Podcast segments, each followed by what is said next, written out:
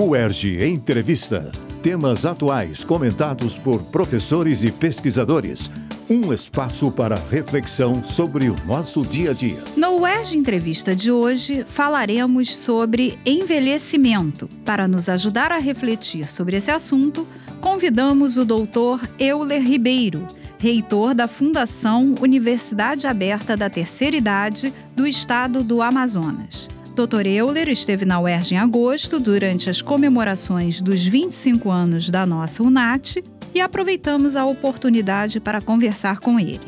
Dr. Euler Ribeiro é médico, geriatra e doutor em Medicina e Ciências da Saúde, professor titular da Universidade do Estado do Amazonas, onde coordena o curso de pós-graduação em Gerontologia e Saúde do Idoso. Atua também como professor convidado de diversas universidades, inclusive a UERJ. Eu sou Eneida Leão e este é o UERJ Entrevista. Doutor Euler Ribeiro, obrigada por aceitar nosso convite. Ah, eu que agradeço essa gentileza de ser convidado para falar nessa rádio muito importante, que é a rádio da comunicação dessa grande universidade que é a UERJ. Muito obrigado. Doutor Euler, segundo pesquisa recente do IBGE, a expectativa de vida do brasileiro atingiu a maior média da história. A longevidade prevista é de 76 anos e a estimativa é de que até 2060 a população com mais de 60 anos represente 32% do total de habitantes. Atualmente ela corresponde a 13. A que o senhor atribui esses indicadores? Olha, a população interiorana é, no Brasil, que não tinha praticamente nenhuma sustentabilidade do ponto de vista de saúde, de educação, se mudou da zona rural para os grandes centros urbanos. Isso favoreceu. Favoreceu de que forma? A educação nas escolas mostrou como deve ser o comportamento sobre todos os aspectos para que você possa envelhecer com qualidade. Por outro lado, o Sistema Unificado de Saúde contribuiu também muito, porque aí as pessoas tiveram prevenção através do sistema de vacinação contra as doenças transmissíveis agudas, que matava muita gente, e depois é, essa revolução no mundo todo da, da expectativa de vida crescendo se deveu também a uma diminuição da capacidade reprodutiva das pessoas.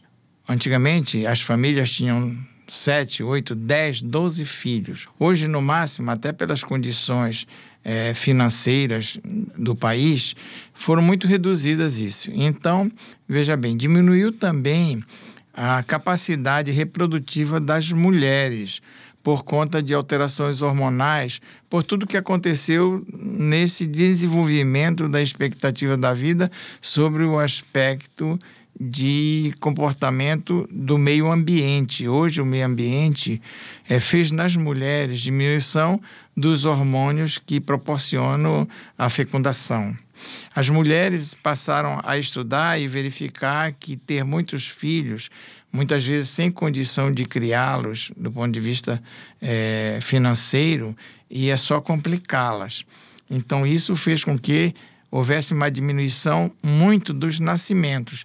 E, em contrapartida, os cuidados que foram desenvolvidos, e principalmente pela educação continuada, que é promovido por esses órgãos educacionais, como a UERJ, aqui no Rio de Janeiro, mostrou para as pessoas que para você envelhecer com qualidade tem que se cuidar.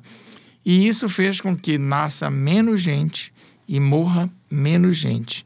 E com isso a concentração de 0 a 15 anos diminuiu e a concentração de 50 anos e mais aumentou. Então, aquela pirâmide etária que existia antes, hoje deixou de ser uma pirâmide. Ela começou a ficar menor na base e maior no ápice daquela pirâmide que modificou, do ponto de vista geométrico, aquele, aquela condição de vivência no país. Doutor Euler, nós estamos realmente vivendo mais, né? Como o senhor mesmo falou e a pesquisa do IBGE mostra. Mas, ao mesmo tempo, nunca se comentou tanto sobre doenças degenerativas como Parkinson e Alzheimer, por exemplo, isso sem falarmos nas doenças cardiovasculares e em doenças crônicas como diabetes. Como o senhor explica isso? Como envelhecer de forma saudável?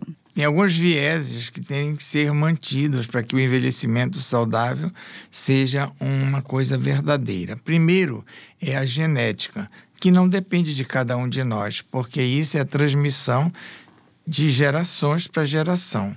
É, fizeram durante todo o mundo, no ano de, de 1993, uma pesquisa sobre os centenários porque estava se acumulando pessoas com 100 anos e mais. Descobriram que o DNA desses indivíduos tem um marcador, chama-se marcador de longevidade, que é essa junção de proteínas e gorduras, chama-se apolipoproteína E2.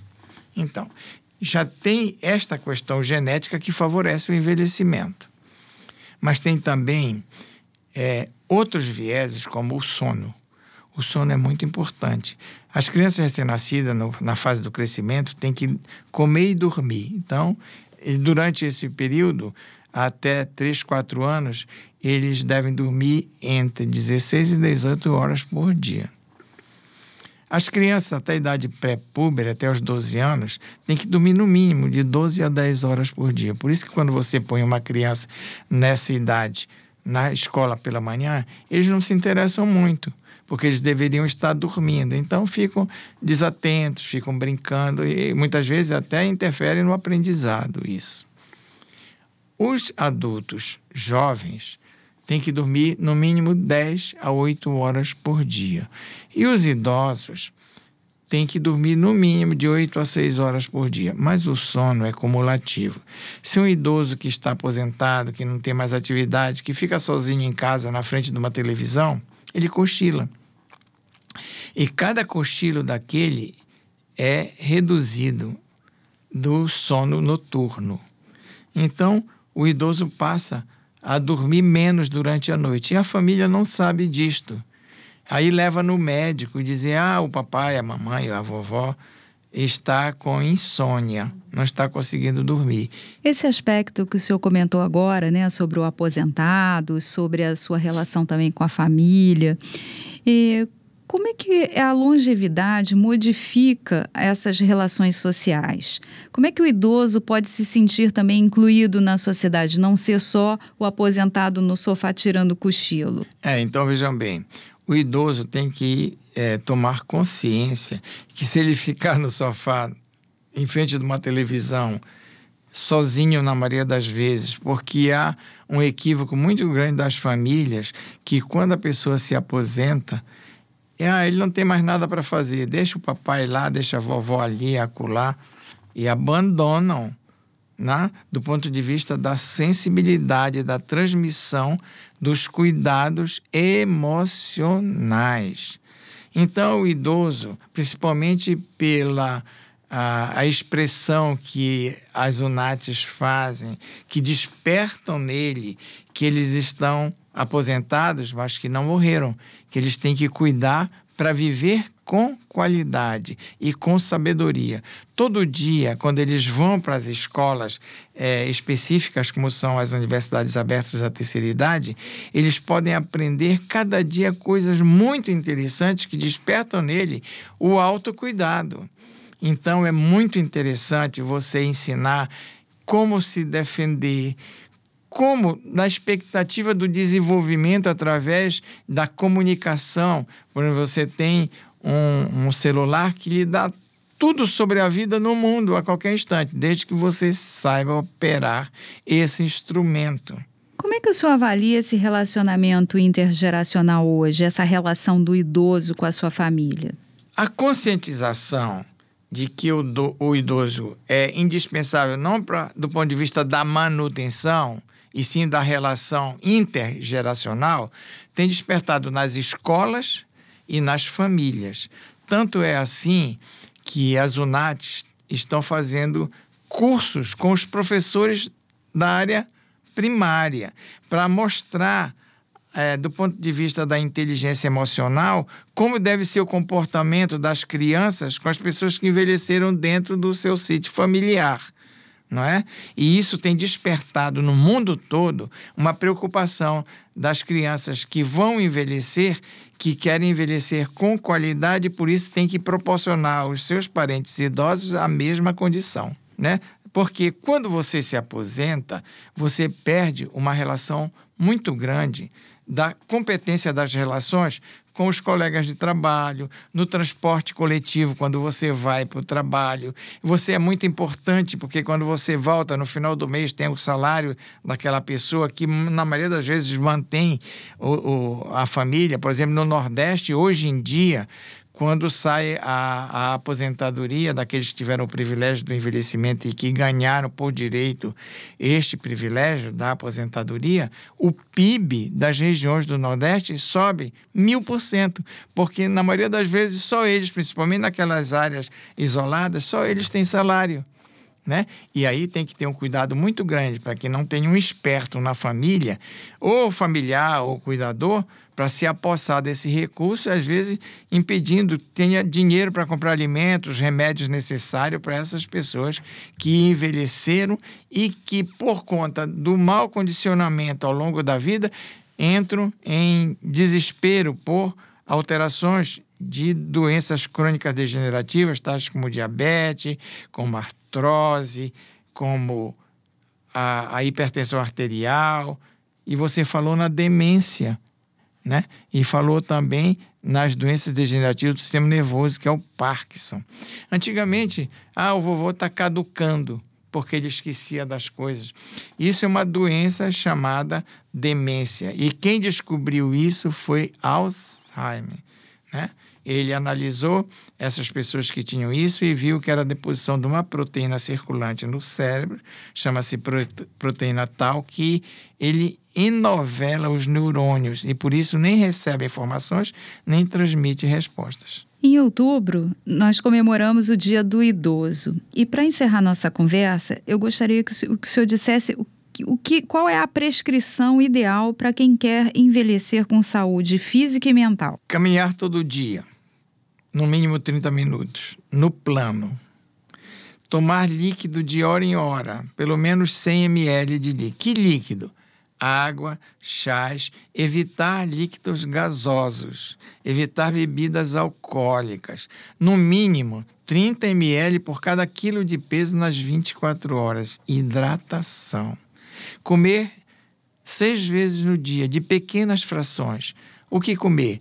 Proteínas, gorduras, é, açúcares, vitaminas, sais minerais, eu quero lembrar aqui que as vitaminas não estão nas farmácias, estão nas feiras, nos mercados. Né? Viver na alegria, ter todo dia uma maneira, uma, uma hora no dia pelo menos, de ter distração. Vai no, vai no mercado ver as pessoas, né? ver o que está se oferecendo hoje em dia e os preços daqueles alimentos. Falar com os amigos. Hoje, com o celular na mão, você pode falar com o mundo todo. Né? Ir no teatro, ir no cinema. Ah, eu estou sozinho. Você não deve ficar sozinho. A sexualidade na idade tardia não desaparece. Homens e mulheres têm que ter companhia, sim. Né? Por quê? Porque se você não tiver companhia, você pode entrar num processo da caduquice, como dizia antigamente, que são expressões das degenerações celulares do cérebro. Muito obrigada, doutor Euler. Eu que agradeço, agradeço muito ao UERJ de ter me convidado para participar desses 25 anos, porque a nossa UNAT no Amazonas foi fruto da UNAT UERJ. Vocês completaram 25 anos agora e nós completamos 11 anos, graças ao apoio incondicional do Dr. Ézio Cordeiro quando reitor e do Dr. Renato Veras como diretor da UNAT. No UERJ Entrevista de hoje, conversamos com o Dr. Euler Ribeiro. Mande suas sugestões para radioerge.gmail.com e curta nossa página no Facebook e nosso canal no YouTube. UERJ Entrevista. Equipe técnica: Daniel Barros, Gleidson Augustos e Eduardo Sobral. Locução: Alfredo Fará. Produção Rádio UERJ. Realização Centro de Tecnologia Educacional. CTE SR3.